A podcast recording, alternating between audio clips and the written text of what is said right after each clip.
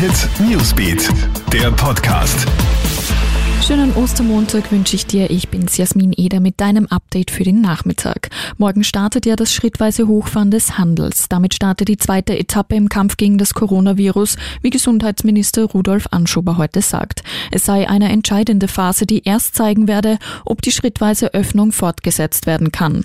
Die Zahl der Neuinfektionen müsse trotz all dem gering gehalten werden und das werde auf jeden Fall noch eine große Herausforderung, so Anschober. Aber es gibt auch eine sehr ermutigende Entwicklung. In Österreich gibt es laut Gesundheitsministerium seit Ostersonntag mehr Genesene als aktive Erkrankte.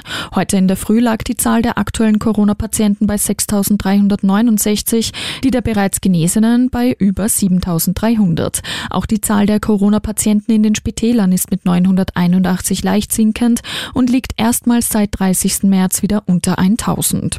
In Salzburg endet die Quarantäne in acht Gemeinden. Das hat Landeshauptmann Wilfried Haslauer heute verkündet.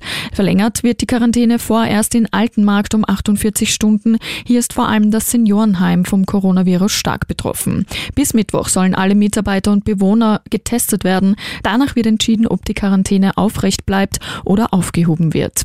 Schauen wir uns noch die aktuellen Zahlen in Österreich an. Aktuell haben wir 13.999 bestätigte Corona-Fälle, davon die meisten nach wie vor in Tirol, gefolgt von Nieder- und Oberösterreich. Die wenigsten gemeldeten Fälle gibt es im Burgenland.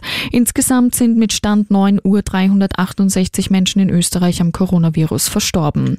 Alle Infos und Updates gibt's für dich auch stündlich im Kronehit Newsbeat, online auf kronehit.at im Corona Live-Ticker und in unserem Corona-Podcast täglich. Kronehit Newsbeat, der Podcast.